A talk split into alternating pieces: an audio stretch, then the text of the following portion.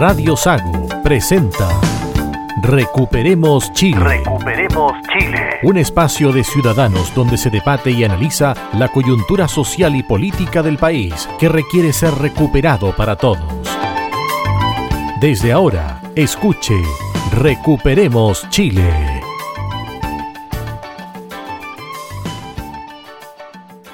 Estamos ya en vivo acá en Recuperemos Chile en Radio Sago. Estamos con los panelistas de siempre. Roberto Correa. Roberto, ¿qué tal? Buenas tardes. Muy buenas tardes a los auditores de Radio Sago que quieren seguir este programa Recuperemos Chile para que nos podamos volver a mirar a la cara sin odio en el corazón. Marcelo Alonso.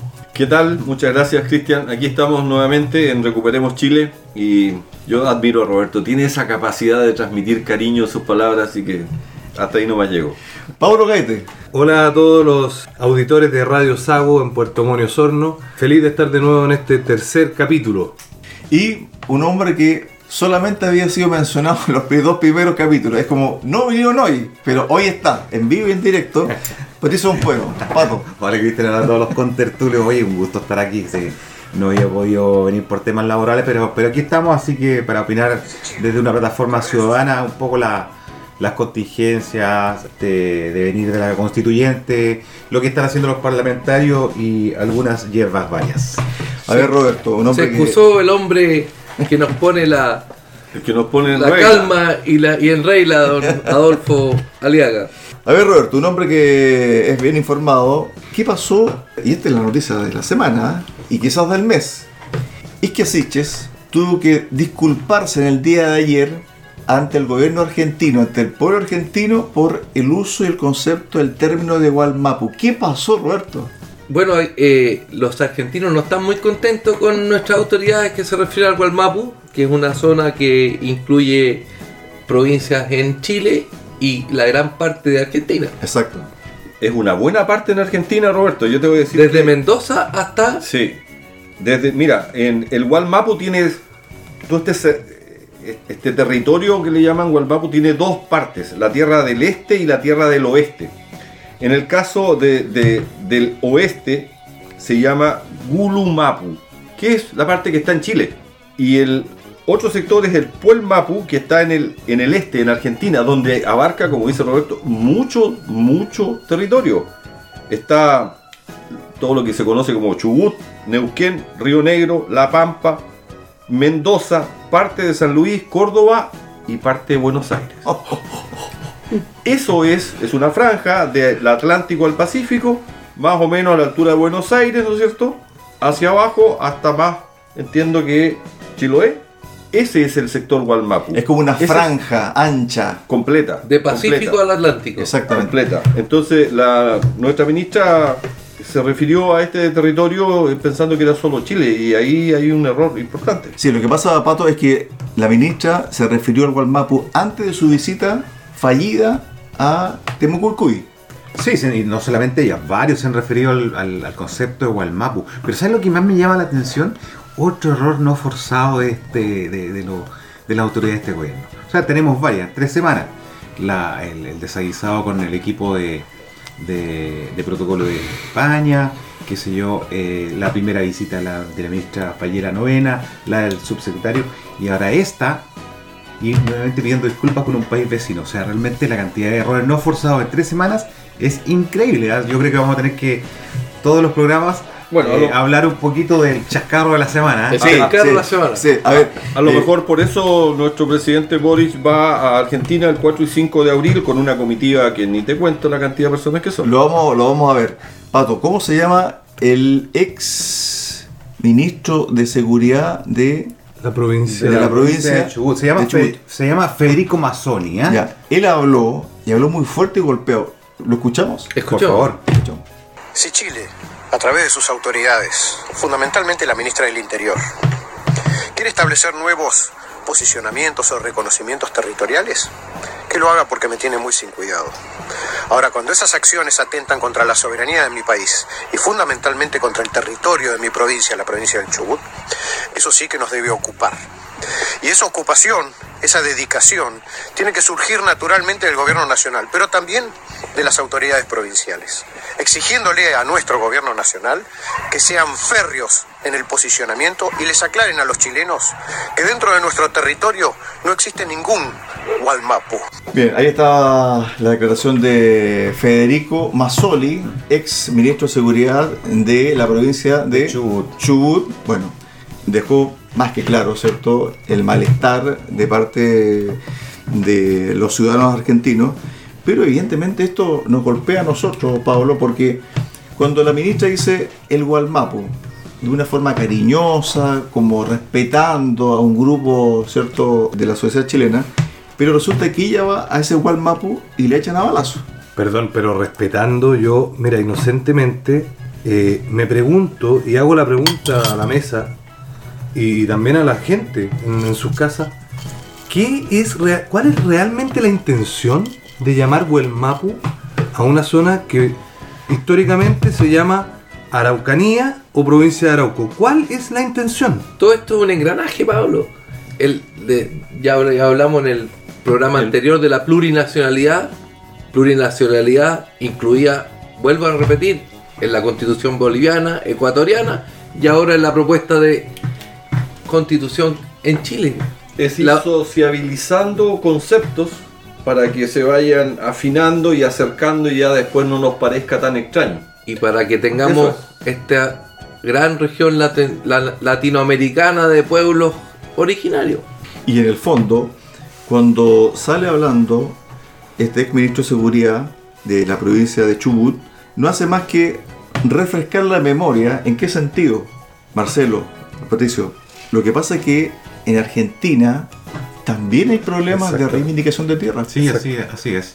Acordémonos que hace un par de años hubo un tema de tráfico de armas en, la, en algunos pasos fronterizos no habilitados, recordemos. Eh, Armas que venían de allá para acá. De Argentina Exactamente. Chile. Sí, efectivamente. De Argentina En- hacia Chile. Entonces ellos también tienen sus problemas. Y esto, este, este, este, Este buenismo. intención, No, de seguir llamando Walmapu, eh, eh, utilizando estos conceptos, como bien decía Marcelo, tratando de normalizarlos, lo que genera en el país eh, vecino es empezar a llevar un poco las, las- las llamas de estos, de estos grupos reivindicacionistas también en, en la zona argentina. Así que ellos también quieren evitarse un problema que nosotros estamos viviendo. Así que las autoridades argentinas están muy al tanto y muy pendientes de que no se les vaya a prender también eh, o vaya a tener zonas zona de conflictos como la que tenemos nosotros. Hace, hace tres días, hace tres días, hubo ya un encontrón supuestamente pacífico entre algunos agentes comuneros, aparentemente, con eh, la familia de Viviana Parra ¿Dónde? en el Fundo San Miguel Alto Biobío, donde le señalaban, hay un video que está circulando por las redes sociales, donde esta gente amedrentaba y amenazaba a esta familia a retirarse de esos predios, que por lo demás esa familia había estado más de 60 años ahí, dando más de 500 empleos en- en- a trabajadores, en tres semanas retirarse del lugar. Así de simple. Bueno, eso es parte del territorio que la ministra denomina Walmapu. Walmapu. Y, y en ese territorio la propiedad privada es la que queda en, en veremos. Porque aquí esta familia, por muchos años, trabajando y desarrollando y generando empleos en la zona, le dan tres semanas para retirarse. Y, y todavía le dicen que agradezca porque se lo están diciendo por las buenas. Parece increíble. Todo esto encaja con lo que va aprobando la, la convención. Exacto. A las naciones indígenas se les reconocen los derechos de las tierras que han ocupado, utilizado o adquirido. Tienen el derecho de uso y administración de estos recursos de acuerdo a la ley que se establezca. ¿Quién establece esa ley? Acuérdense que hablamos de los sistemas de leyes. Los pueblos indígenas establecerán sus propios derechos de propiedad. Esto es un engranaje. Esto claramente Nada de al azar. afecta a un principio fundamental de los derechos humanos, que es la no discriminación. Y en este caso, esta propuesta constitucional estaría eh, afectando directamente a, a ese, a ese bien mayor que es la no discriminación, discriminando, valga la redundancia, racialmente. O sea, aquí tenemos una discriminación por raza, en la cual la propiedad indígena está siendo absolutamente cubierta y protegida por esta constitución en circunstancias que la propiedad de todos los chilenos va a quedar en, el aire de alguna manera porque lo va a definir una ley. Es decir, en uno tenemos una protección constitucional y en la otra tenemos una protección menor que es por una ley. Pero fíjate las contradicciones, disculpa Roberto.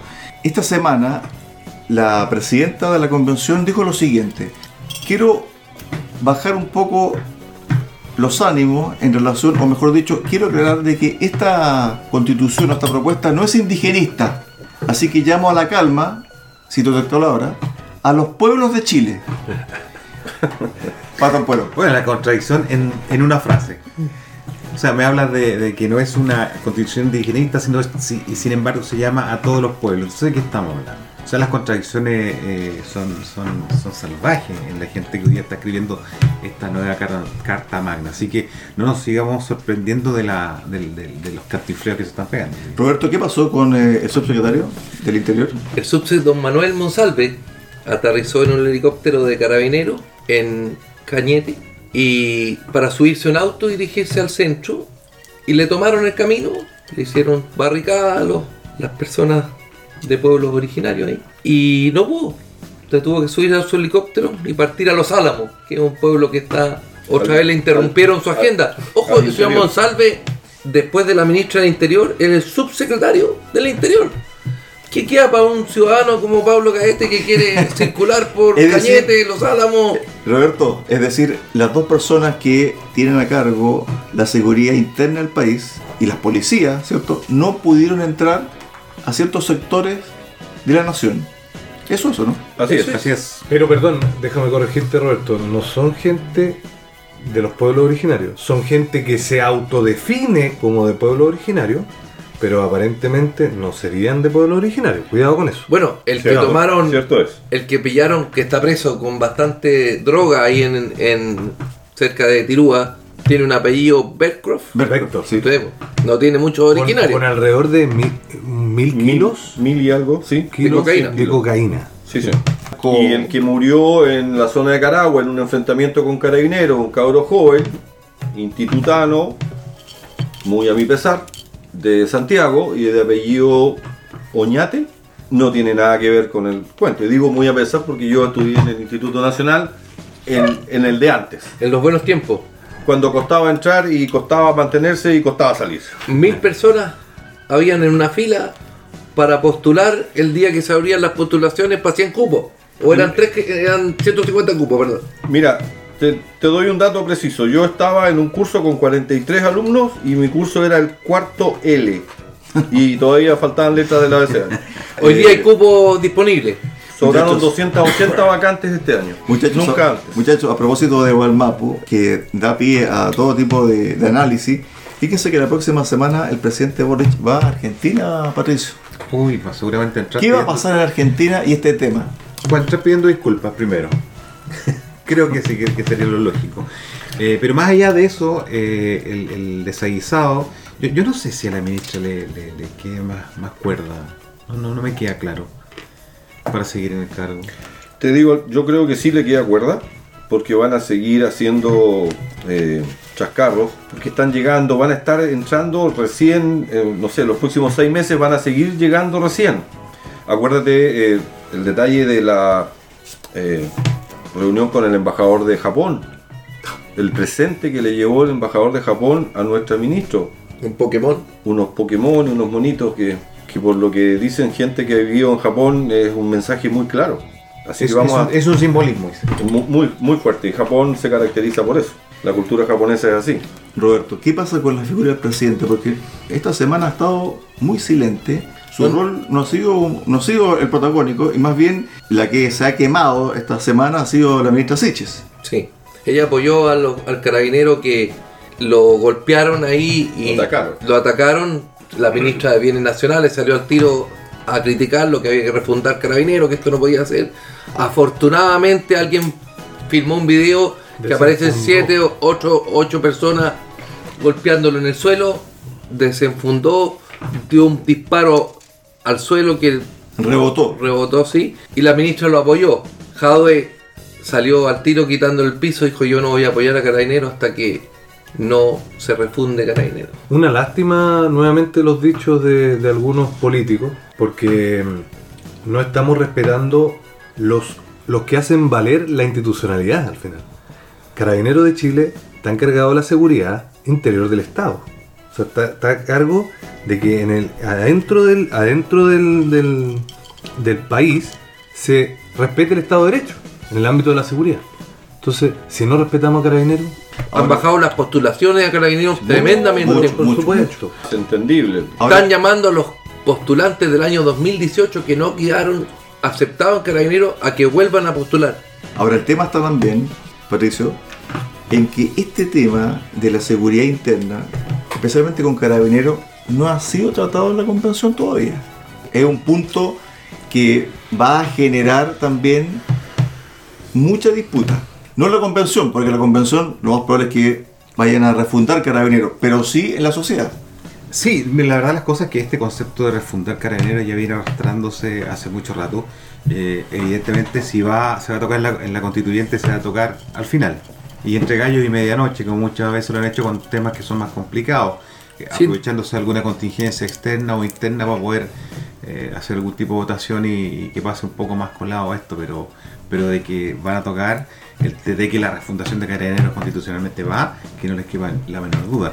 Y es ahí donde la ciudadanía en pleno tenemos que empezar ya a movilizarnos. Bueno, no sé si sirva de algo, ya vimos lo, lo, lo, lo que pasó con... con- Pero ojo, carabineros tiene gran respaldo. Carabineros Sí, tiene sí, un sí. tremendo respaldo de la, De Ciudadanía. de la ciudadanía, así que no sé si es tan fácil topar una institución tan querida y, y- y tan respetada. Yo creo que ahí No, de acuerdo, pero en el papel puedes tocar cualquier cosa. Sí. Sí, por supuesto. sería como meterse con bomberos. Patricio dio pie a otro tema bastante importante que pasó con la otra semana, Roberto. ¿Sabes cuál es? Esta semana se aprobó las normas del sistema político.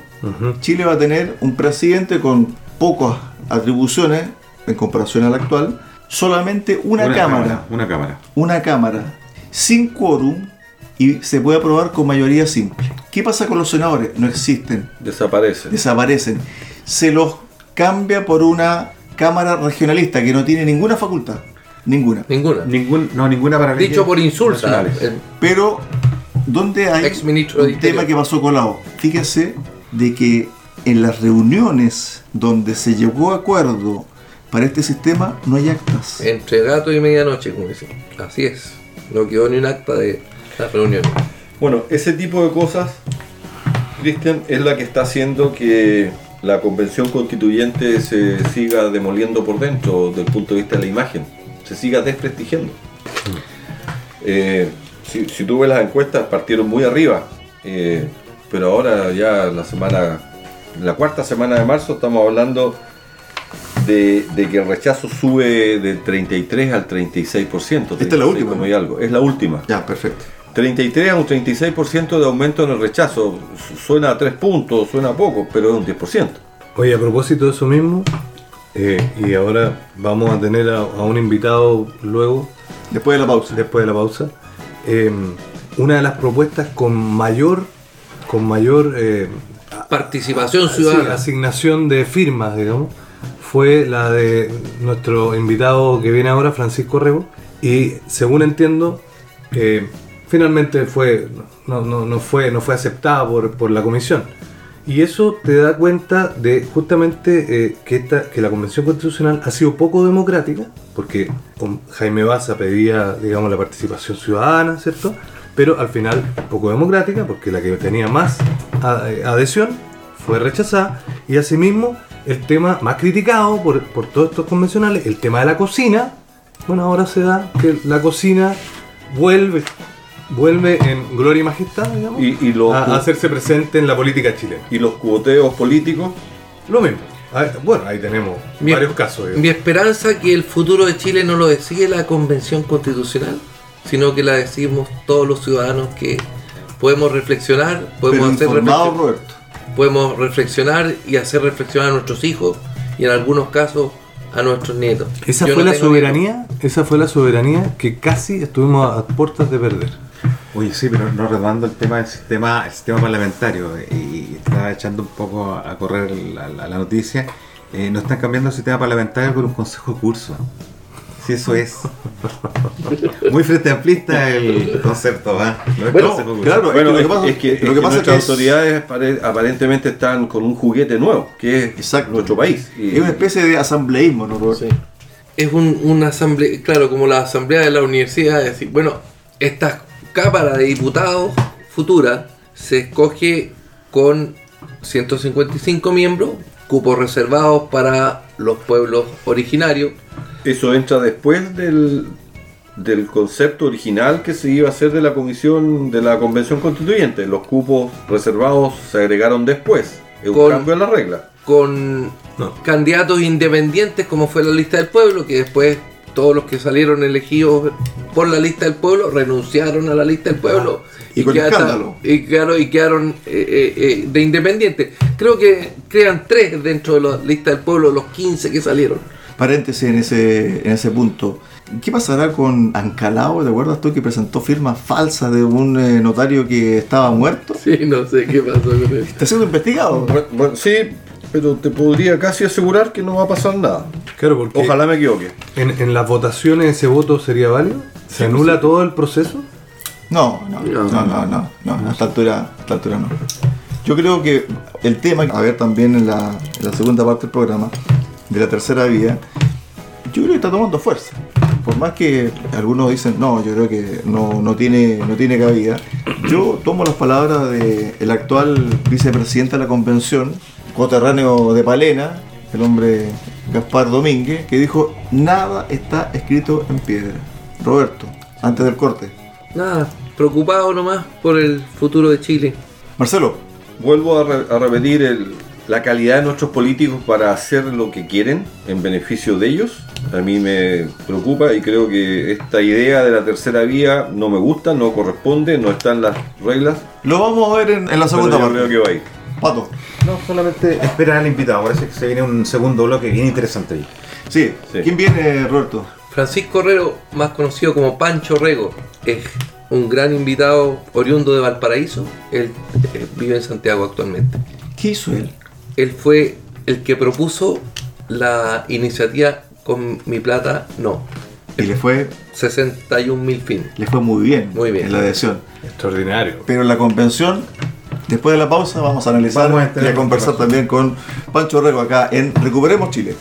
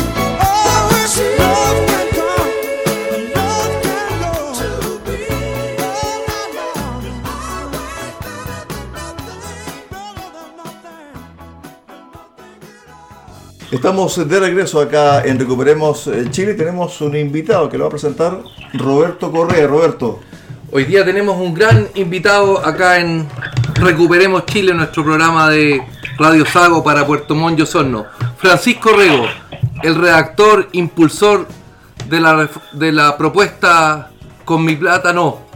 Francisco, cuéntanos de qué se trataba tu propuesta y cómo te fue en la convención. Agradecerles por la invitación a participar con ustedes en este conversatorio en la radio. Un gran saludo a toda la gente que nos está escuchando y desde ya les mando un, gran abrazo a todos los oyentes que están atentos a esta hora eh, escuchando un poquito de lo que está sucediendo en la Convención Constitucional. Nosotros presentamos una iniciativa que se llama Con mi plata no, que lo que buscaba era básicamente cuatro ejes principales.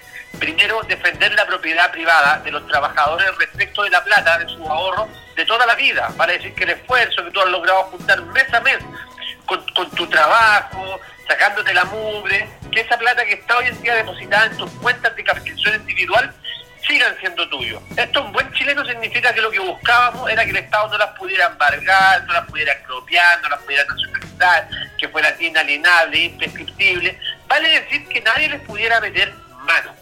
Y nos, y nos referíamos tanto a los fondos presentes, vale decir, a todo lo que el trabajador, lo, lo- lo que hemos juntado los trabajadores hasta el día de hoy, como también lo que serían las cotizaciones a futuro, porque entendemos que el esfuerzo de un trabajador tiene que quedar en el patrimonio de su familia. Ese era el primer punto. El segundo punto es buscábamos la libertad de elección, que fuéramos nosotros los trabajadores los encargados de decidir libremente cuál fuera la administradora que queríamos que básicamente hiciera crecer estos fondos. Y aquí es un punto súper relevante porque en, ningún caso estábamos defendiendo a la FP, no nos interesa. Por el contrario, lo que, quería, lo que queríamos er- er- era que hubiera mayor cantidad de actores dentro del mercado. Que no fueran simplemente 7 AFP, sino que hubieran 10, 15, 20 administradores distintas. Si el Estado quisiera tener también una administradora, bienvenido sea, pero que todas compitan en igualdad de condiciones y que seamos finalmente nosotros los trabajadores los que decidamos libremente cuál es la que más me conviene. Yo creo que es bastante simple el principio. El tercer principio que teníamos era básicamente una igualdad entre hombres y mujeres a igual cantidad de ahorro, que es un principio que sabemos que es bastante complicado, pero que al menos tenía que estar como un mandamiento hacia el legislador. Y lo cuarto, que para nosotros súper fun- es muy relevante, y por eso sostenemos que nuestra postura era de un sistema de previsión social mixto, es un pilar garantizado por el Estado, una pensión básica universal digna, pero a diferencia de otras propuestas, nosotros sosteníamos que esta tenía que ser financiada con impuestos generales, no metiéndole la mano en el bolsillo de los trabajadores activos para pagarle a aquellos trabajadores que estaban jubilados. Y esas eran nuestras principales propuestas y diferencias con, otros movimientos que buscan hoy en día un sistema de reparto con, con administrador único, ¿cierto? ¿Cuántos patrocinios tuvo tu propuesta? Nosotros eh, tenemos la satisfacción de que en solamente tres meses nos convertimos en la iniciativa con mayor cantidad de, de adhesiones ciudadanas. Fuimos la más apoyada con 61 mil firmas. En, tema de número, nosotros triplicamos en cantidad de adhesiones a, por ejemplo, No Más AFP, que llevan años, años trabajando en instalar en Chile un sistema de reparto. ¿Y en qué terminó esta iniciativa? Terminó mal. Terminó mal como la mayoría de las iniciativas populares que se han presentado en la convención. Porque parece que si tú no piensas como ellos, no te toman en consideración. Entonces, el portazo que nos pegaron a nosotros, yo creo que se escuchó hasta en los países nórdicos de Europa que tanto les gustan a algunos de ellos. Francisco. ustedes fueron a la convención, tuvieron la oportunidad de exponer, ¿cierto?, esta propuesta. Yo no te diría que fue una oportunidad, te diría que fue un privilegio. Porque hoy en día los que tienen la, posibilidad de ir a exponer a la convención, compadre, si, si, a exponer es para jugar tu quino. Ah, Porque andáis tocados con una varita mágica. Entonces, tuvimos el privilegio de ir a exponer a la convención y al mismo tiempo el desagrado de hacerlo. Porque nos trataron bastante mal. Y yo debo ser muy sincero con eso. Nuestros dos expositores, voceros del movimiento, Maca Leterier y Eduardo Jerez, un ingeniero comercial y un abogado, alguien poniéndole el dato jurídico y otro sustento económico, la verdad tuvieron solamente cinco minutos para exponer la norma y cinco minutos para contestar preguntas, preguntas que por lo demás se demoraban cinco minutos cada, cada convencional en hacerlas, y no eran preguntas, eran de plano increpancia o crítica hacia la propuesta que estábamos realizando nosotros. Entonces no te voy a decir que fuimos bien tratados, ni que nos sentimos muy cómodos. O sea, los 60.000 que apoyamos tu propuesta nos dieron 5 minutos. Cinco minutos para exponer y nos dieron cinco minutos para contestar.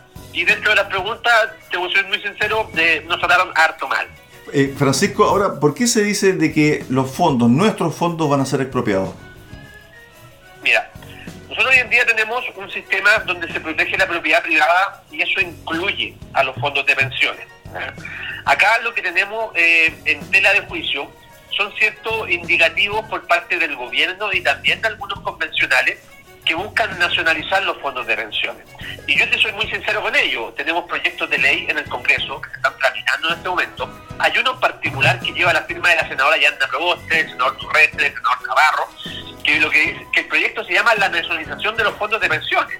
Y eso es buen chileno es pescar la plata de las cuentas individuales y pasársela al Estado. Y que el señor Estado se haga cargo de administrar. Eso es lo que se conoce como nacionalización o estatización de los fondos, ¿cierto? Dejan de estar en mi propiedad y se los pasamos al señor Estado para que el señor Estado se haga cargo de ellos. Las señales que ha dado el gobierno también son respecto de cambiar el sistema actual, que hay una propiedad privada sobre mis fondos, por un sistema de reparto. Y en el sistema de reparto, por más que ellos quieran tapar el sol con un dedo y decir que aquí no va a haber, eh, no, no, no, no vamos a perder la propiedad sobre nuestros fondos a futuro, eso es falso. Y hay que decir que están de plano mintiendo. ¿Por qué? Porque en el sistema de reparto no existe la propiedad privada de los trabajadores sobre sus fondos y al no existir propiedad privada tampoco hay herencia.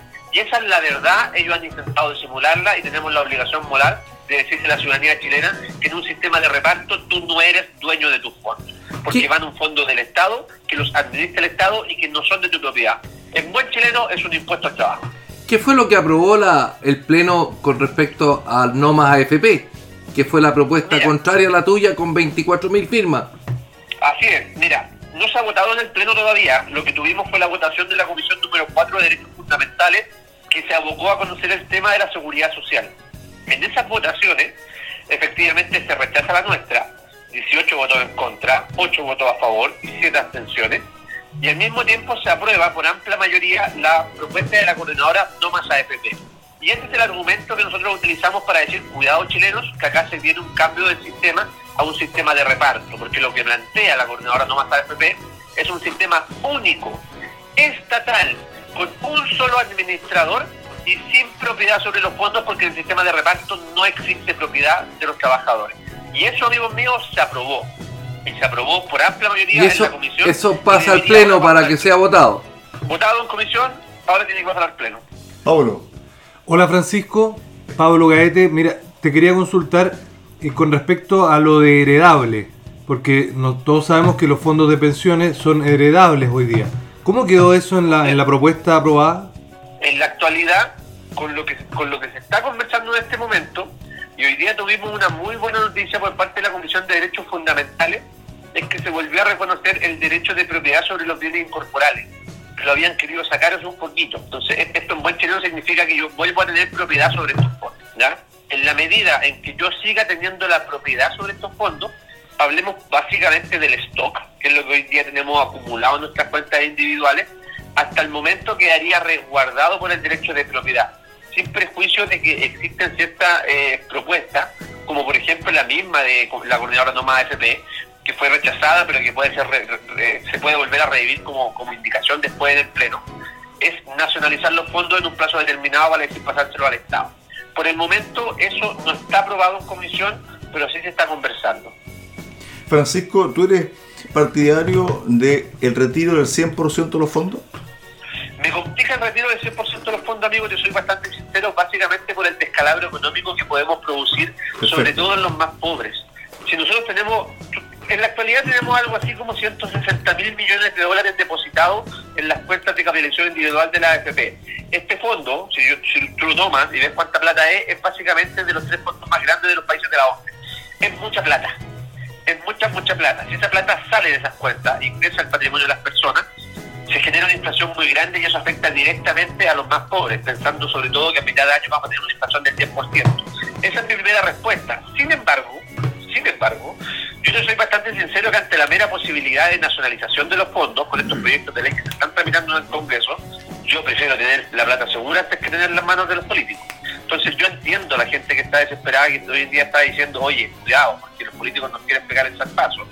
Y eso me hace, si no, me hace empatizar con todos los trabajadores porque yo tampoco quiero que le metan ma- mano a mis fondos. Perdona Francisco, pero eh, eh, Pablo Gaete nuevamente por acá. es interesante esa, esa, esa afirmación con respecto al, al, al 100%, pero yo he escuchado algunas voces que han dicho que ese 100% sea transferido en un plazo de unos 5 o 10 años, de manera que se lo devuelvan a los trabajadores y no sea robado, digamos, por el fisco, No pero eh, no produzca un descalabro económico en el, en el mercado. Sí, mi, mi problema de fondo con todos esto, estos instrumentos económicos de inversión es quién es el administrador o el titular de la inversión. Porque si tú me dices que van a ser privados, capacitados, que están hoy en día manejando títulos de inversión a nivel nacional e internacional, y que ellos se van a encargar de ir liquidando esos títulos con un plazo responsable durante el paso del tiempo, perfecto. Perfecto, súper bien, pues así aseguramos o traspasarnos a cuentas de APB2, cuentas voluntarias, básicamente eh, resguardar esos fondos en otros instrumentos financieros. Si tú me dices que el Estado los va a tomar y él se va a hacer cargo de liquidarlos con el tiempo, no compadre. Eso Ahí ya sí pasó no, en Argentina, po. Si ya, ya, ya vimos lo que pasó en Argentina 2008 con la SJP, que nacionalizaron los fondos, el Estado dijo no se preocupen, no se preocupen que no les vamos a tocar un peso. En cinco años no había plata. Y eso te puede pasar acá, sin duda. Oye, Francisco, muy agradecido a nombre de todos los...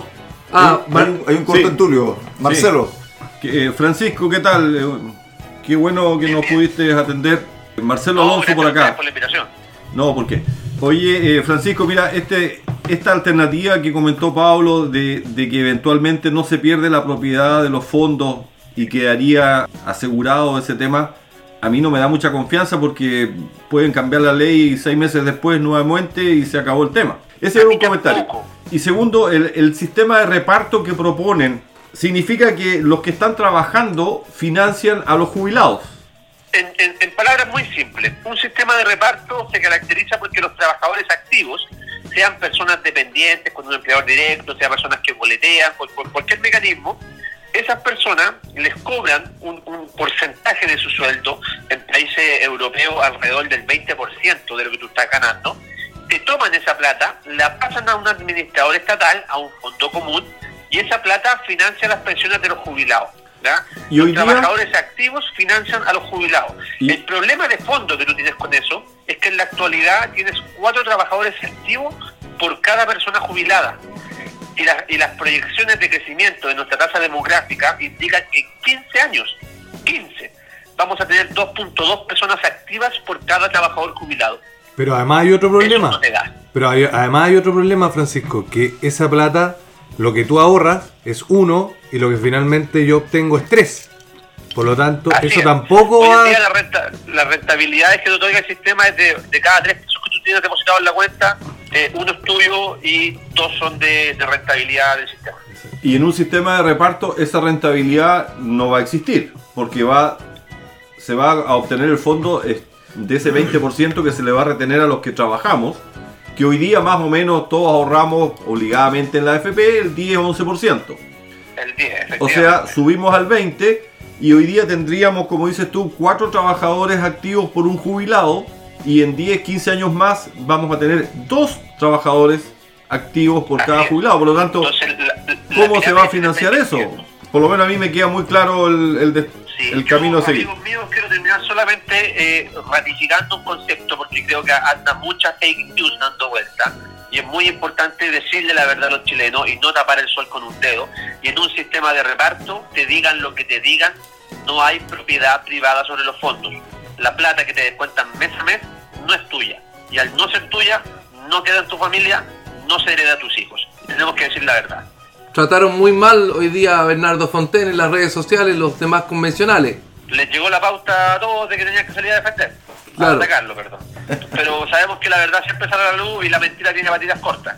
Muchas gracias Francisco por tu tiempo y bueno, a- agradecido a nombre de todos los osorninos y gente de Puerto Montt que estamos preocupados por el futuro de Chile en este programa Recuperemos Chile. No, y un saludo a toda la gente ahí de, de la leche y la carne y, y a la gente de Puerto Montt también. Así que muy contento de poder conversar con ustedes y, y cuenten conmigo para futuro. Muchas gracias. Hasta luego. Chao, chao.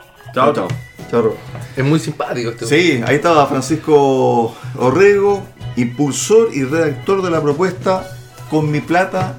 No, quedó más que claro, Roberto. Me parece más que claro, trataron muy mal a Bernardo Fonten el día que fue el titular Ayer. de... Hoy fue el titular de las últimas noticias. Ayer. Ayer, ayer, perdón.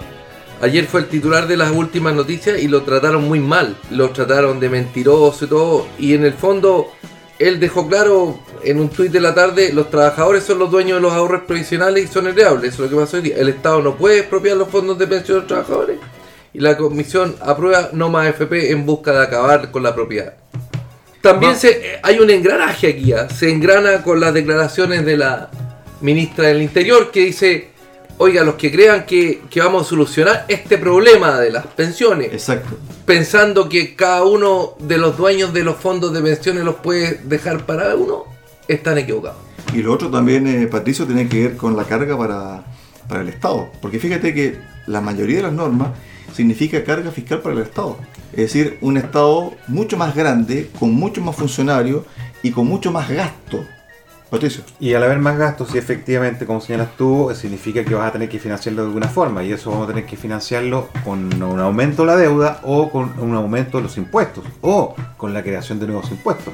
Bueno, ya vimos, vimos que los legisladores y los constituyentes son bastante creativos, así que de alguna forma van a poder ver cómo nos vuelven a joder un poco la vida subiéndonos los impuestos o endeudando a nuestros hijos, a nuestros nietos y a nuestros bisnietos. Y lo otro, Pablo, también es que esto de el tema de la FP y el tema de la previsión social, claro, Chile se está envejeciendo.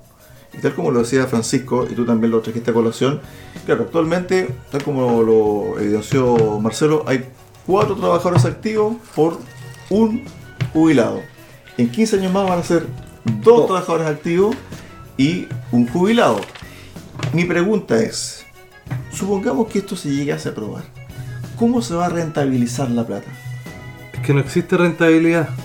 Si ese es el punto de fondo que yo, que yo le mencionaba. Además de que va a haber una masa activa eh, proporcionalmente a la mitad de lo que es hoy día. Además, ese, ese, ese, ese monto que de ahorro que significa una rentabilidad dos veces lo que yo ahorré, eso, eso va a significar, además de tener la mitad de activos, voy a tener un tercio menos del ahorro, porque no tengo rentabilidad. Yo tomo de los, ah, de los cotizantes y reparto. No hay ese tiempo que, que media entre que yo parto mi- mi carrera laboral hasta que me jubilo de 30, 35 hasta 40 años. Eh, Eso es porque de, de cada 100 pesos que tenemos hoy día ahorrados, 60, 66 pesos son producto de la rentabilidad generada por las AFPs. Exacto, 33 son el ahorro real de esos años de cotización. El ahorro neto. Independiente de que, eh, conociendo el proyecto de las AFP, a mí me hubiese encantado que el país hubiese mantenido el proyecto original de las AFP.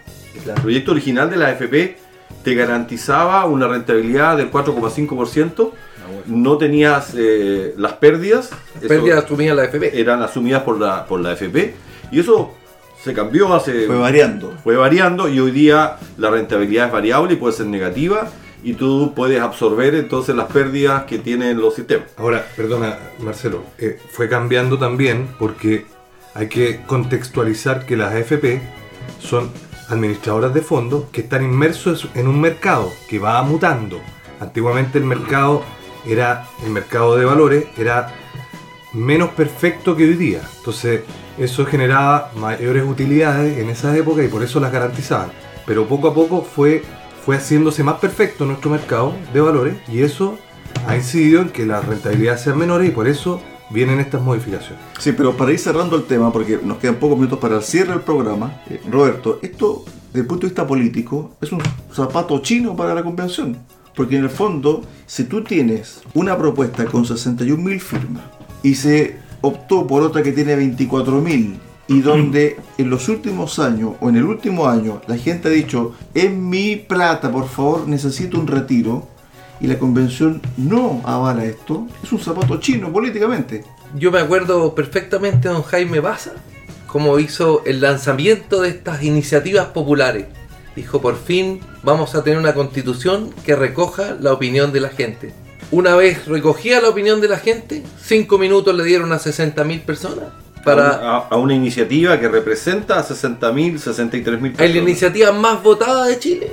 Cinco que- minutos Y un portazo. y un portazo. y que reúne más votos estos 63.000 son más votos que todos los constituyentes que están en la comisión que se dio el lujo de rechazarla. Pero te voy a dar una cifra más precisa todavía, Roberto. Las siete comisiones de la comisión de la constituyente han recibido hasta el informe de- que se acaba de dar hace 10 días, 3 días atrás por, por la presidenta de la comisión constituyente, ha recibido 5.365 solicitudes de audiencia. Son, son muchas, pero solo se han concretado 1023, 1083, perdón. O sea, están alrededor del 20%. Eso quiere decir que eh, o no tienen el tiempo o están... Ah, y a todo esto, las que salen elegidas para ir a dar esta explicación de su propuesta son por sorteo. Entonces, por ahí explicamos, o se podría explicar por qué una iniciativa de 63.000 puntos o personas tiene eh, pocas probabilidades de, de salir adelante. No, no, pero acá hubo una votación y tal como lo detalló Francisco Rego, cuando ellos expusieron en la convención, fueron tratados muy mal. Porque en vez de hacerle preguntas, en el fondo los fustigaban.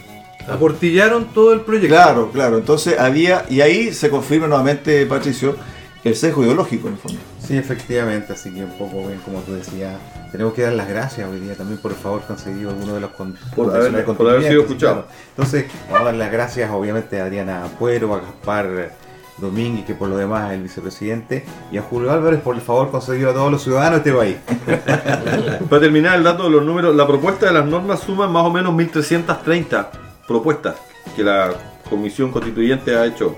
Y las normas aprobadas son 135 hasta hace una semana atrás. O sea, estamos alrededor del 10% de lo que eh, llega como propuesta final al Pleno.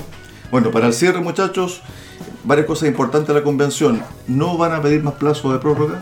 Ellos dicen que van a terminar en julio. Y esto de la tercera vía, que lo conversamos, ¿se acuerdan ustedes del capítulo pasado? Aparentemente está tomando fuerza, Roberto, para el cierre. No estoy tan claro que esté tomando fuerza, pero Hay un tema legal, tiene que modificarse la constitución para que aparezca esta tercera vía y además le quieren cambiar el nombre a la opción rechazo. Así una es. iniciativa de, de- de un reforma de- a la constitución senador, o apruebo. diputado. Exacto. Así podría aparecer la papeleta del mes de marzo. ¿No tiene fe, No tengo fe. Pato? No, muy poca fe, Es decir, apruebo o rechazo, eso va a ser. nada más. sí. Pablo. Es una, Pablo, buena, un es- una buena pregunta, pero, pero la verdad es que yo creo que se va a imponer la cordura al final. Eh, creo que va a estar muy difícil, se va a negociar, se va a intentar llevar en el Congreso actual, eh, pero claro, como no tiene la iniciativa del Ejecutivo, va, va a ser complejo, va a ser complicado. Marcelo. Yo creo que la van a cambiar. No me gusta, pero yo creo que la van a cambiar. Nuestros políticos han demostrado una capacidad de voltereta y de magia increíble.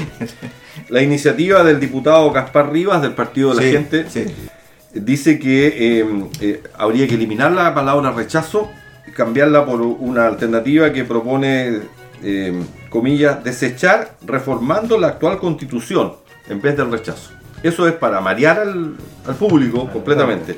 Y, aquí viene la parte simpática.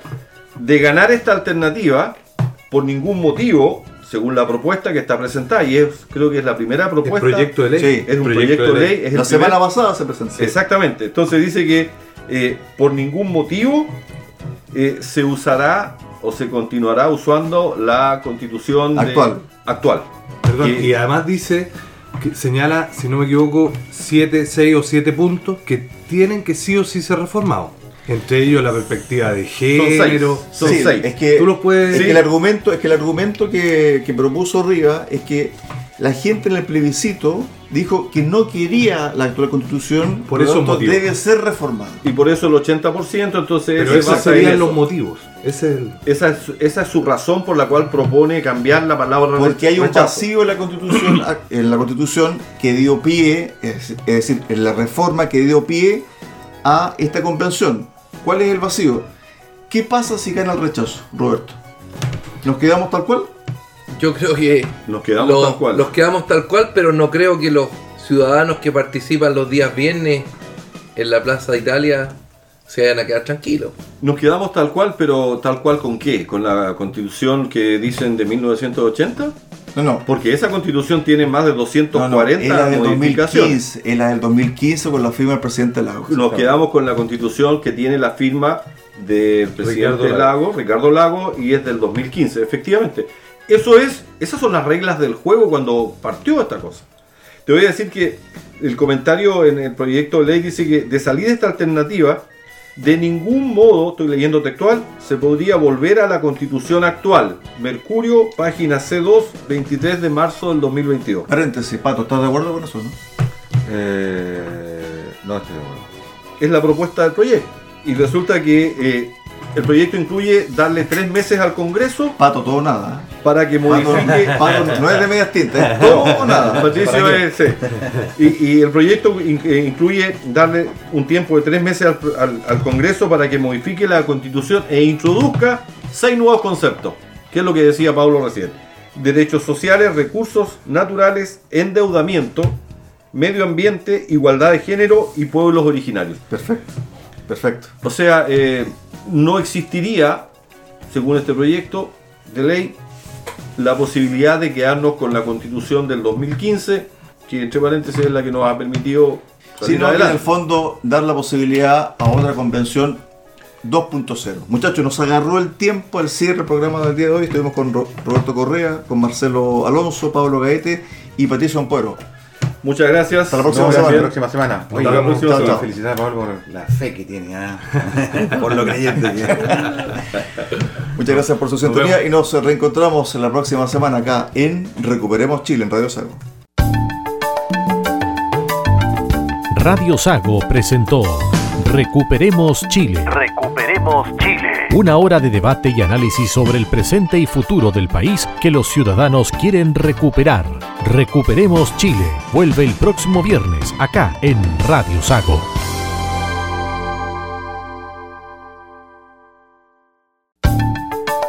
Escuche todos los viernes desde las 15 horas Recuperemos Chile. Recuperemos Chile. Un espacio de ciudadanos que busca retomar el país de todos. Recuperemos Chile, el valor de las ideas.